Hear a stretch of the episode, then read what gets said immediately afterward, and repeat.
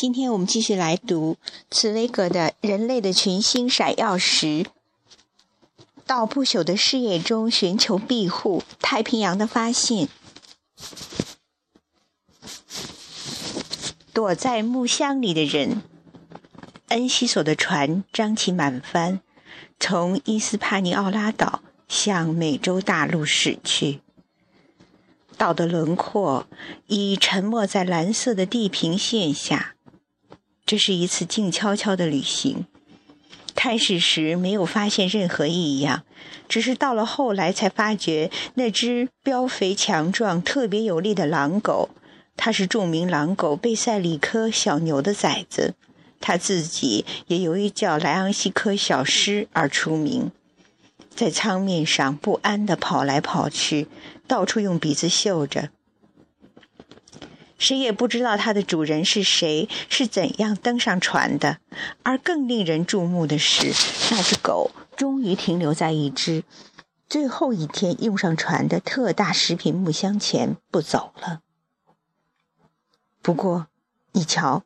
没有想到，那只木箱自己打开了，从里面钻出一个约莫三十五岁的男子。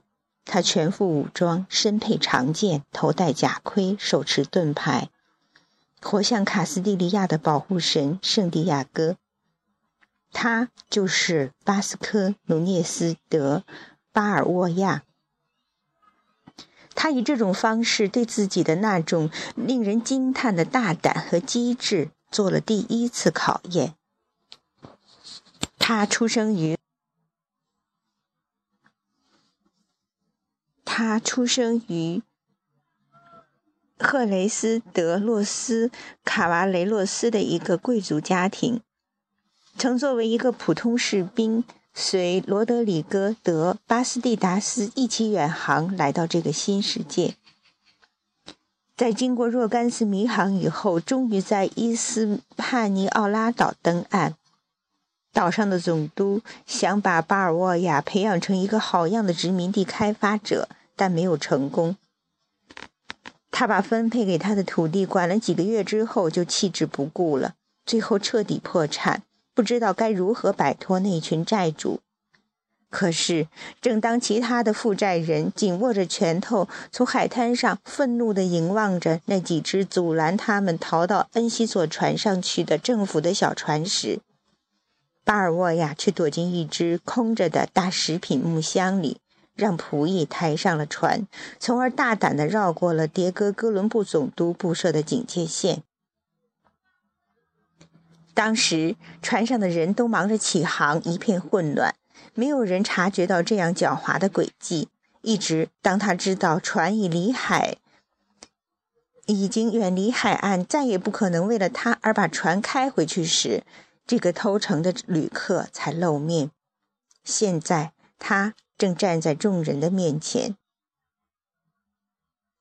恩西索学士是学法律的人，像大多数法学家一样，缺乏浪漫色彩。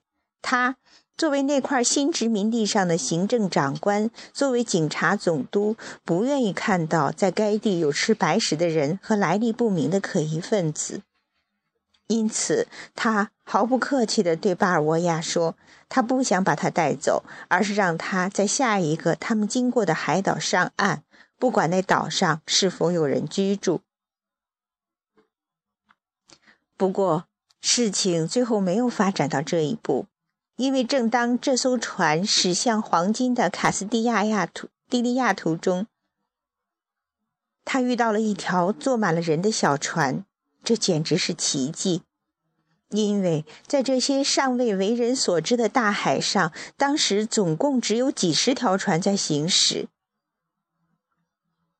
那小船由一个名叫弗朗西斯科·皮萨罗的人率领着。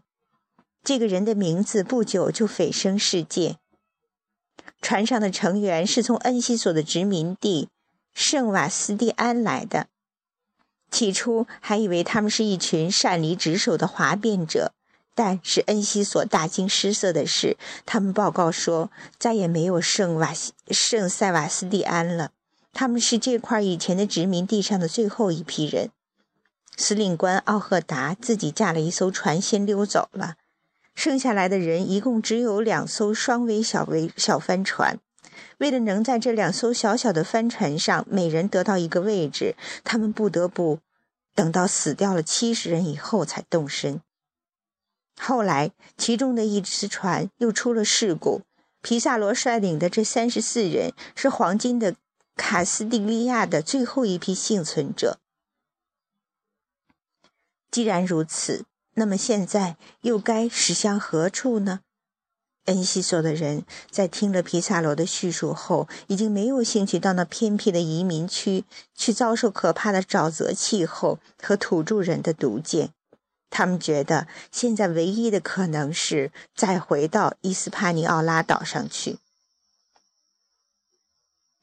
正在这紧急关头，巴尔沃亚突然站起来说：“他在同罗塞里格德。”巴斯蒂达斯第一次航海时，了解到中美洲全部沿海地区的情况。